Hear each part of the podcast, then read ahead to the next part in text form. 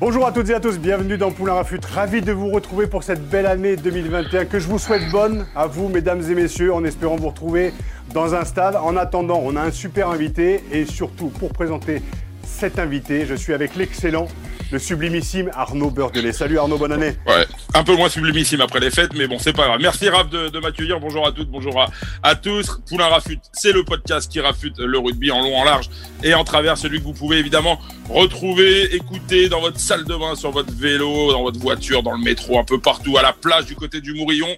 Ce sera d'actualité dans quelques instants. Je vous rappelle que ce podcast est à retrouver sur toutes les bonnes plateformes d'écoute, hein, de Deezer à Spotify, en passant par Acast ou Apple Podcast. N'hésitez donc pas à vous abonner et à filer 5 étoiles à notre ami Raph Poulain. C'est la période de vœux, on lui souhaite d'avoir plein d'abonnés évidemment.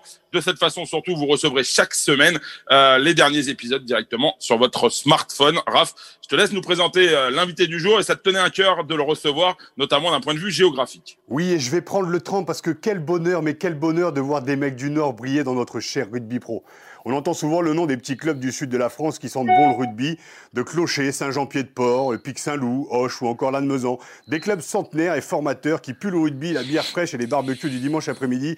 Mais quel bonheur d'entendre parfois le nom d'un Crépy Valois, d'un Soissons, d'un Marc-en-Barol, d'un Cambrai, d'un Rouen, d'un Beauvais. Elvis Vermelaine, Alex Bias, Juan Montes, Alex Flancarde, ça vient du Nord tout ça et ça fait les beaux jours et ça a fait les beaux jours du top 16 et du top 14.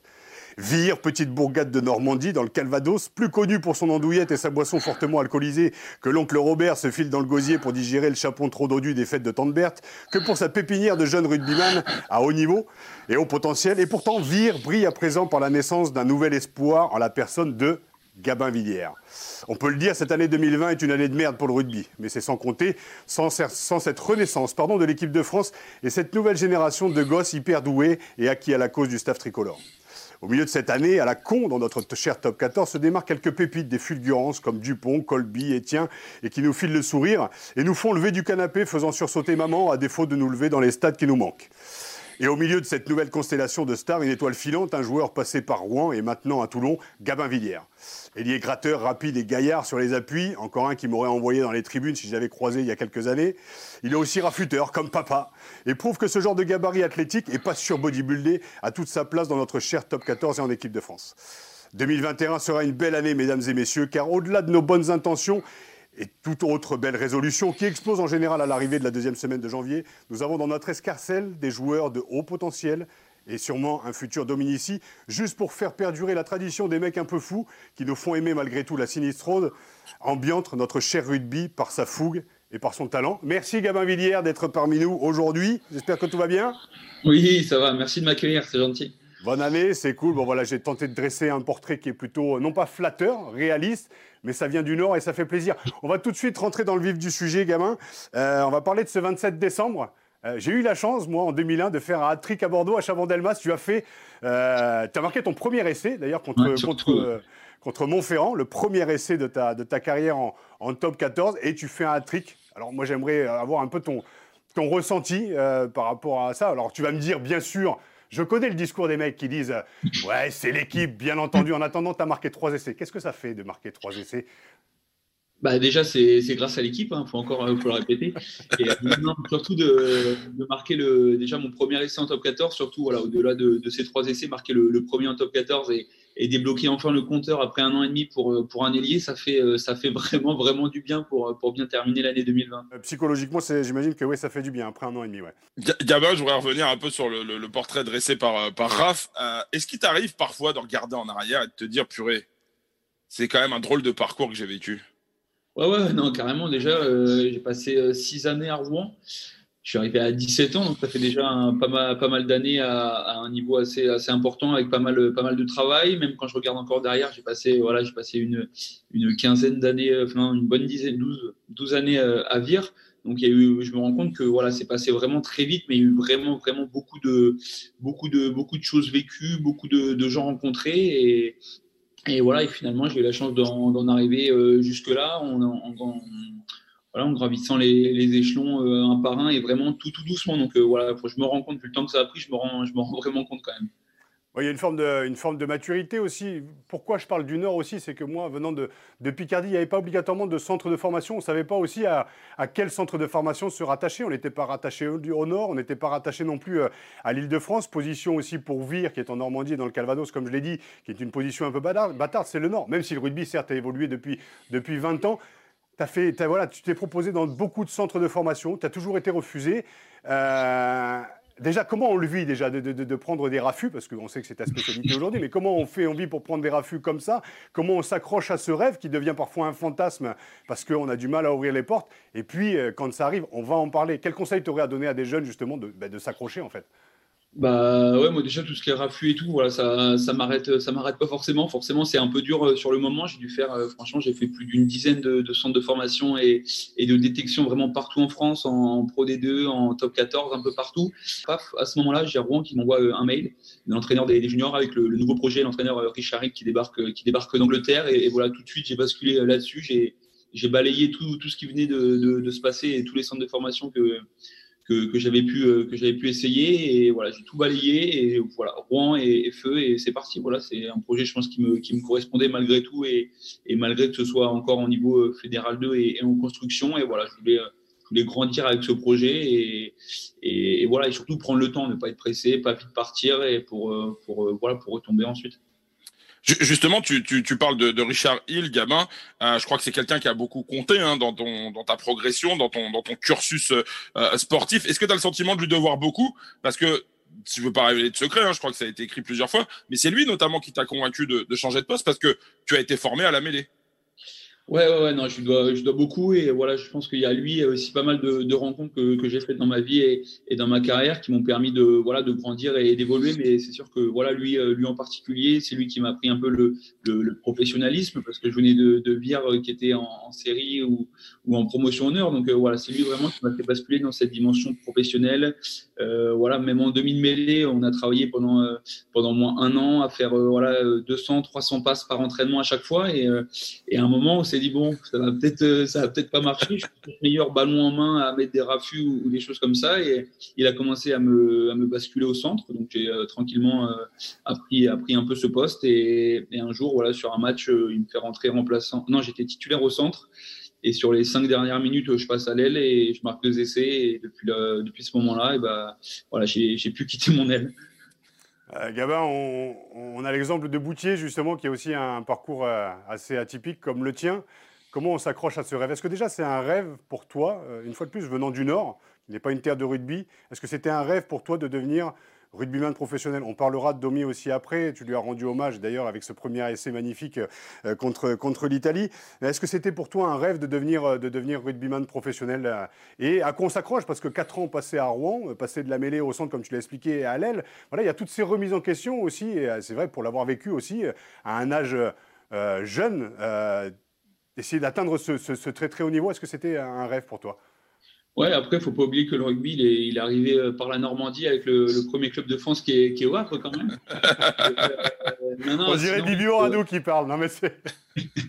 non, mais euh, je pense que je me rendais pas forcément compte de, de, la tâche et tout ça. J'étais vraiment accroché à, à ce rêve et à, et à, cette envie de, voilà, de manger du rugby, de faire du rugby, de faire, de faire comme les grands. Et, je pense que je me rendais pas forcément compte de, de la tâche et de, de la réalité euh, en Normandie, tu vois.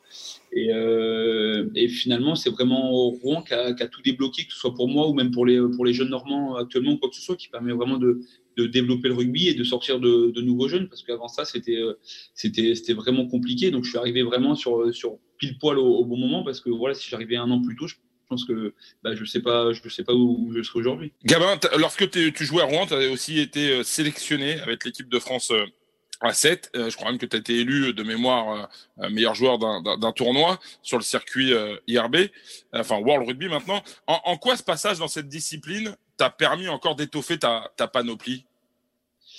Euh, déjà techniquement, techniquement ça m'a ça m'a vraiment euh, beaucoup apporté. Voilà, déjà c'était c'était l'équipe de France, donc c'était déjà un premier rêve qui, se réalisait. C'était incroyable de, de rencontrer les, les, mecs les mecs de ce groupe et, surtout des, adversaires. Voilà, Coria c'est est vraiment un niveau un niveau important. Donc déjà ça c'était euh, voilà au niveau de, de l'attention et, de l'envie tout, tout était trouvé.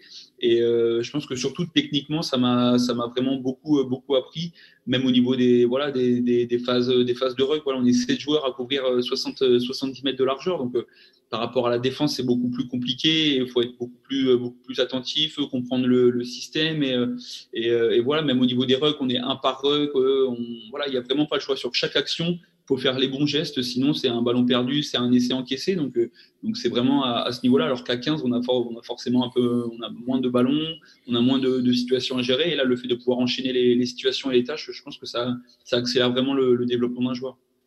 En fait, en t'écoutant, il y a quand même un. Enfin, c'est un parcours assez inspirant, en partie d'un petit club comme Vire, ensuite club formateur comme, euh, comme, euh, comme Rouen. Ensuite, on va parler bien sûr de Toulon, mais tu passes à 7. Et puis, on va parler de cette Coupe d'automne quand même. Euh, Fabien Galtier qui t'appelle.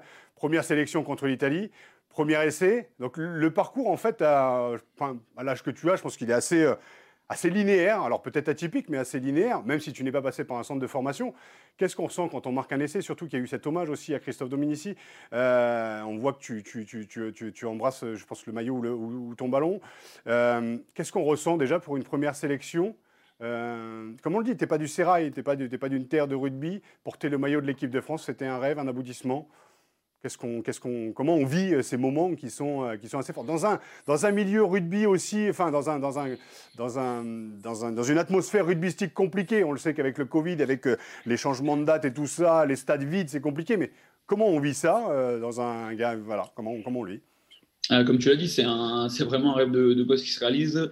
Déjà, rien que la Marseillaise avant le match, c'est, c'est quelque chose de vraiment d'inoubliable et, et d'intense. C'est, c'est vraiment, c'est vraiment incroyable. Et après, sur le terrain, voilà, de se retrouver face à des mecs que, que, que tu as l'habitude de regarder à la télé euh, il y a encore il y a, il y a quelques années, même quand, voilà, quand tu regardes autour de toi les, les joueurs qu'il y a avec, avec ce maillot bleu, c'est euh, c'est waouh quoi. C'est vraiment c'est vraiment waouh. Et après voilà ce, premier essai qui débarque un peu de, de, nulle part parce que voilà on n'avait pas forcément beaucoup de, de, ballons sur, sur les extérieurs.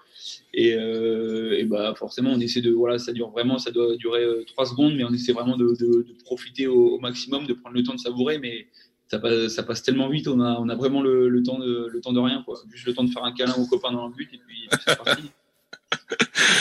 moi, moi, Gavin, j'aimerais revenir quand même sur, le match de l'Angleterre, parce que euh, c'était cette finale de, Coupe d'automne. On vous avait promis euh, l'enfer, on vous a promis même une boucherie. Hein. Euh, la presse anglaise disait que c'était même un scandale. On va parler de farce. Comment, comment, comment toi t'as vécu ça? Est-ce que, est-ce que ça a été un, levier pour aller puiser de la, de la motivation? Raconte-nous un peu à quel point ça vous a transcendé. Mais allez, raconte-nous un peu comment, comment Fabien Galtier s'est servi de ça justement pour, pour aller vous piquer.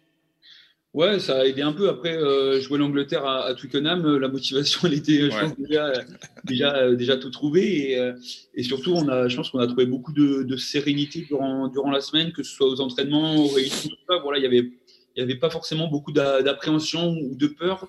Je pense qu'on regardait autour de nous et, et, euh, et, voilà, et on avait confiance en, au mec, euh, en, le mec qui, était à côté de nous et, et, tout ça. Donc je pense que, que, ça a beaucoup aidé. Mais la motivation, voilà, de jouer l'Angleterre à, Twickenham, après oui, ça a aidé le, le fait qu'ils aient voulu nous, nous, farcir, on va dire. ça, nous a un peu aidé et transcendé. Mais, euh, mais voilà, je pense qu'au niveau de, de, la préparation, euh, il y a tout qui a été mis en place pour, euh, bah, pour réaliser un, un, gros match et, et, pour, pour les surprendre. Mais nous, je pense que la semaine, on on savait qu'on allait quand même euh, rivaliser, rivaliser avec, euh, avec cette équipe. Ah, juste une, question avant que tu enchaînes. Il n'y avait aucune vexation à ce que, le, à ce que les Anglais vous, vous prennent entre guillemets pour des peintres? Si, si, si, ils en font bien sûr, mais euh, je pense que c'est pas la première chose, c'est pas la première chose qu'il fallait relever. Il fallait vraiment rester, rester concentré sur nous, sur notre jeu. Voilà, ça faisait deux semaines, une semaine et demie qu'on s'entraînait ensemble, donc voilà, je pense qu'il a, il a fallu vraiment rester concentré sur nous. Après, voilà, on l'a mis, on l'a mis un peu en avant, mais euh, voilà, on n'est pas resté, on n'est pas resté là-dessus. Il fallait vraiment passer, euh, passer vite là-dessus et, se concentrer sur nous, sur ce qu'on allait faire, sur l'engagement qu'on allait y mettre. Et, et, euh, et, voilà, je pense que c'est grâce à ça aussi que, que, ça, que ça a payé. Si on, si on s'était un peu trop concentré sur eux, bah, je pense qu'il y aurait eu peut-être un, un, peu trop je sais pas, un peu trop d'éparpillement et ça aurait pu être un peu plus brouillon et plus, plus compliqué. Et là, je pense qu'on a été, euh, a été malgré tout euh, un peu, un peu serein et, froid, euh, froid sur le terrain. Est-ce que, alors nous, notre génération, se filait des grands coups de boule dans les vestiaires à se dire on va les trépaner. Tu vois, les stades français Toulouse. Bon, j'ai pas joué en équipe de France comme toi, mais je pense que la motivation était tout autre à se filer, à se dire, ouais, aller, aller bouffer de l'anglais, aller bouffer de l'écossais. J'ai l'impression, en fait, que de ce qui est en train de se passer avec cette équipe de France, on est plus sur soi, on est plus sur l'équipe, on est plus sur la performance individuelle et collective de l'équipe de France, plutôt que d'aller chercher une motivation extérieure, à vouloir concasser de l'anglais, de l'italien. Ou, alors, je me trompe peut-être, hein, je sais pas, mais euh, est-ce qu'on est plus sur analyser froidement euh, l'équipe d'en face, justement, pour y trouver des failles, plutôt que de se monter la tête le bourrichon, euh, à se faire bouffer par des roast beef et tout ce que les médias, en fait, peuvent, peuvent justement voilà, monter, monter en sauce pour. pour, pour la motivation, ça c'est pour le public, mais pour vous. T'as envie de savoir comment ça se passe dans le vestiaire, c'est ça Avant un match ça te manque, mais parce que ça manque, parce que tu le sais, Arnaud, bordel, ça fait, ça fait 15 ans que tout s'est arrêté, et puis qu'il y a un moment où tu as envie, de, as envie de partager ça avec les joueurs, tu as envie de. Mais je sais bien que c'est. On va rester dans le secret du vestiaire, et je ne te demande pas l'intimité du vestiaire, mais est-ce que cette motivation, elle change? Est-ce que c'est une autre euh, Ouais, je pense que surtout c'est plus un, un, mixte maintenant. Voilà, il y a moins, il y a moins d'acharnement un peu sur, sur l'équipe adverse et c'est plus un mixte, un mixte de tout ça. Voilà, même contre les Italiens, il y avait quand même de, de la motivation à, à, jouer cette équipe. Il fallait vraiment, euh, vraiment pas perdre et voilà, fallait pas se, se laisser faire par, euh, par cette équipe. Donc voilà, on, se remonte quand même un peu contre, contre les équipes et en fonction des, des événements et tout ça. Voilà, jouer l'Italie, euh, voilà, faut, faut pas perdre. Il faut quand même se, se remonter un, minimum pour, pour pas perdre ce, genre de match. Et des matchs comme, comme l'Angleterre, je pense que la motivation, voilà, elle vient, elle vient toute seule quand on joue les Anglais. Je pense que c'est le genre d'équipe où c'est impossible de ne pas être motivé ou d'avoir besoin d'aller chercher de la motivation ailleurs ou, quoi que ce soit. Je pense que ça se fait, de plus en plus, euh, naturellement, je pense. Et puis une volonté aussi de montrer qu'en fait l'équipe bis de cette équipe de France, ben, en fait on a la chance aujourd'hui d'avoir un vivier, d'avoir deux équipes de France euh. On l'attendait quand même depuis des années, hein. en tout cas ravi de t'y voir à l'intérieur. Euh, je pense que tu as marqué quand même pas mal de points sur ces, deux matchs. La liste de Fabien Galtier va sortir d'ici peu on n'est plus dans le fantasme, là, on n'est plus dans le rêve et on est plutôt dans la réalité. Est-ce qu'il y a une Coupe du Monde aussi qui se profile en 2023 Est-ce qu'on a, bien sûr, qu'elle ma question à l'école, est-ce qu'on a envie d'y participer? J'imagine, j'imagine que oui. Bon, maintenant que tu as goûté au gâteau, je pense que tu n'as plus trop envie de, plus trop envie d'en sortir. Comment, comment, enfin, ça doit être voilà, excitant de, déjà de faire partie de, l'histoire, quoi.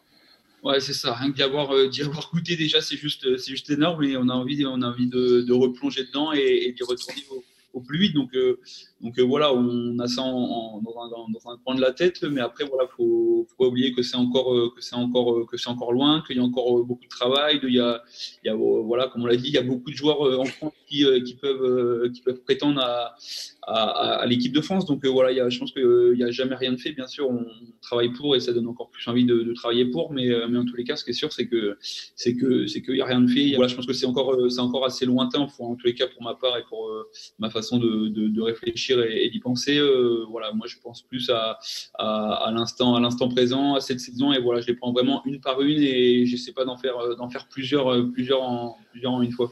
Alors, sans parler de la Coupe du Monde 2023, il y a la liste de Fabien Galtier pour le tournoi. Là, c'est concret. y penses? C'est un objectif? Tu penses le matin en trasant ou pas? Euh, franchement, non, c'est mon grand-père qui m'a dit la semaine dernière quand est-ce que la liste allait sortir. Voilà, je savais même pas quand, est-ce que ça allait sortir ou quoi que ce soit. Voilà, bien sûr, je savais qu'il y avait le destination en, février, mais euh, au niveau des détails, en tous les cas, je je savais pas vraiment comment ça allait se passer ou, quoi que ce soit. Donc euh, voilà, c'est dans un petit coin de la tête, mais c'est pas du tout c'est pas du tout en avant en tout cas. J'aime cette philosophie, j'aime. Je sais pas ce que tu en penses, Arnaud. J'aime, je like. Je ouais, moi j'aime bien, j'aime bien surtout quand les papis, quand les papis suivent les carrières des, des petits-fils. Je pense que ça, parce qu'il n'y a pas de tradition familiale chez toi, euh, Gabin. Dis-moi si je me trompe. On n'avait pas prévu de parler de ça, mais il n'y a pas de tradition rugbystique familiale du côté de Vire. Non, non, non, non, pas du tout, non. Gabin, euh, on va parler juste deux secondes. On l'a dit. Euh, Rouen, au moment en fait où Rouen arrive en Pro D2, tu décides de partir au, à Toulon. Comment ça s'est passé un peu avec, euh, avec Mourad Boudjel? On sait que quand il veut quelque chose, en général, il l'obtient. Comment s'est passé ton arrivée, à, ton arrivée à Toulon et puis ton acclimatation euh, dans ce club mythique?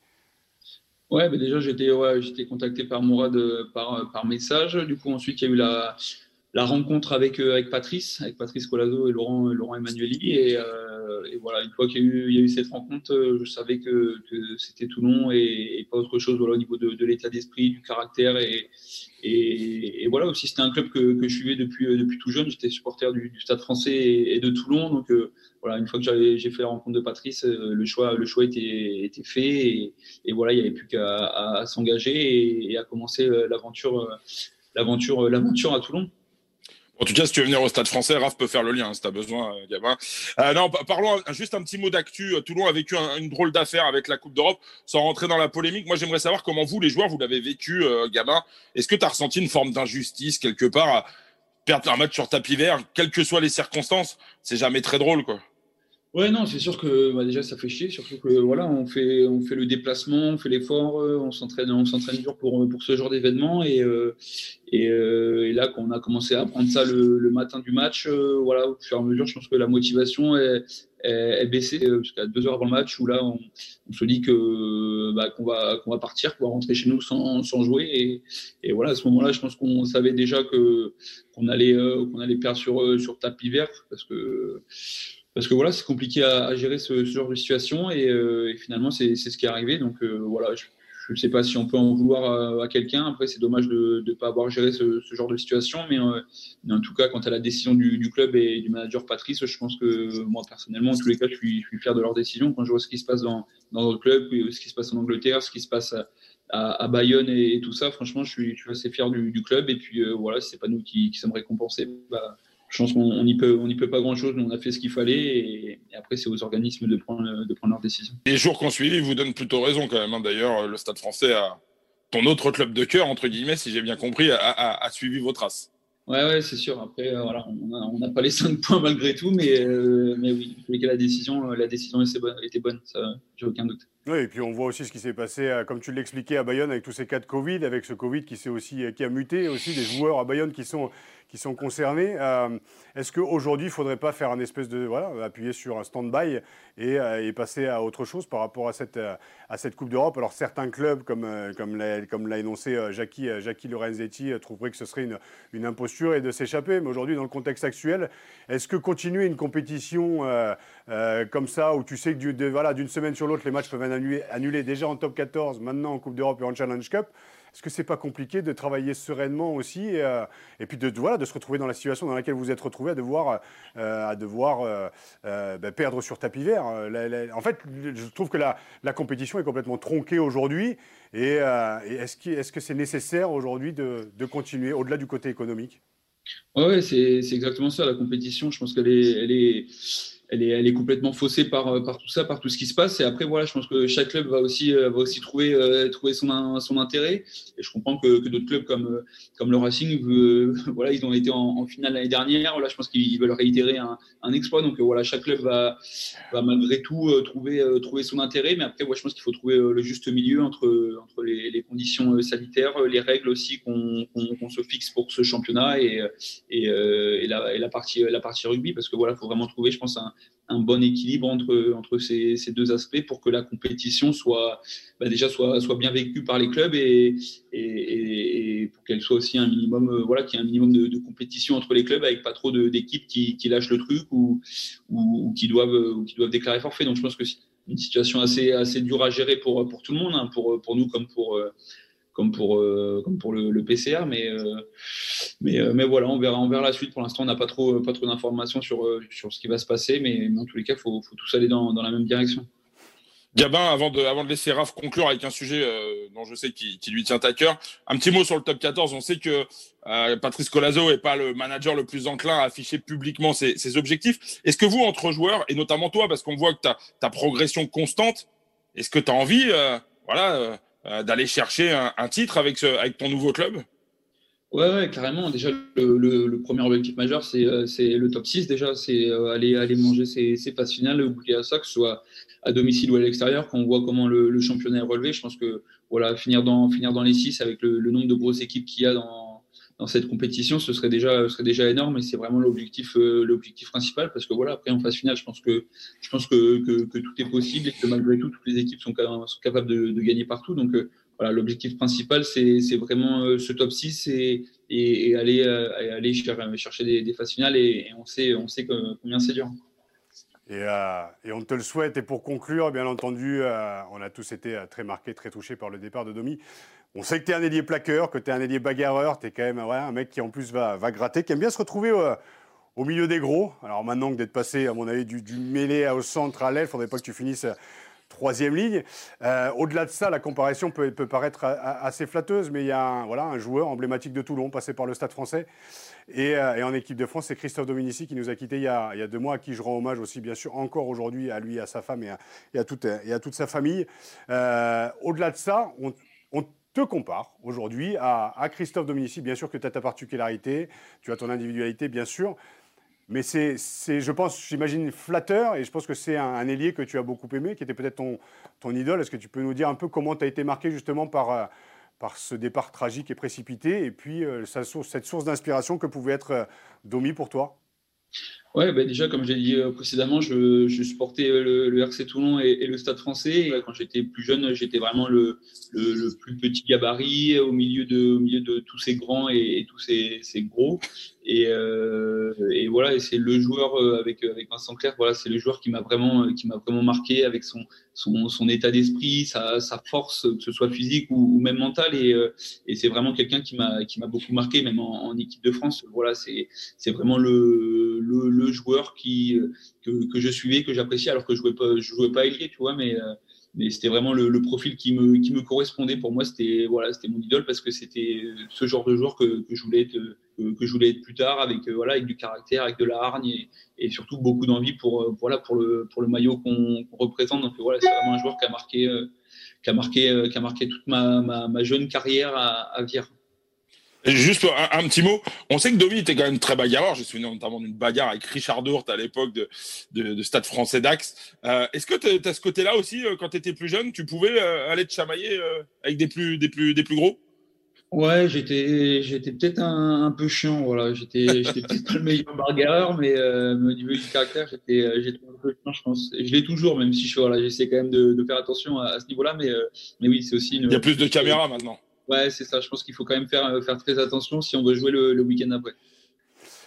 Gabin, euh, merci beaucoup de nous avoir euh, alloué ce, temps. On sait que tu es pris entre les soins, les entraînements, et on te souhaite en tout cas le meilleur, le même genre de carrière que, que Christophe euh, Dominici, en tout cas de faire ta carrière. Voilà, ton parcours, on l'a dit, est atypique. En tout cas, il est euh, inspirant pour la nouvelle génération. C'est de continuer à y croire. Et voilà, vous n'êtes pas obligé de faire 100 kilos et 1m86 pour faire carrière. En attendant, je te souhaite de faire la plus belle carrière possible des titres en équipe de France avec cette Coupe du Monde qui se profile en 2023 avec Toulon. On l'a dit dans les six, et bien sûr l'objectif de Toulon, je pense que c'est comme au Stade français, quand tu arrives, c'est de gagner la Coupe d'Europe et le championnat. La Coupe d'Europe, ça risque d'être compliqué cette année. On vous souhaite le championnat au RC Toulon. Euh, nous, on se retrouve la semaine prochaine. Merci beaucoup Arnaud, merci Seb, et je vous souhaite merci, encore une, bonne année les merci, gars. Merci beaucoup euh, Gabin pour, euh, pour cette, euh, cette, émission et euh, bonne continuation. Et juste un, un dernier mot pour conclure. Euh, je crois que Gabin est un très bon exemple pour tous les gamins qui se voient fermer les portes euh, des centres de formation. Surtout, ne lâchez rien. On peut réussir, on peut aller au bout de ses rêves, même s'il y a des obstacles sur le chemin. Gabin, très bonne année à toi. Euh, mesdames et messieurs, on se retrouve la semaine prochaine. Merci, salut.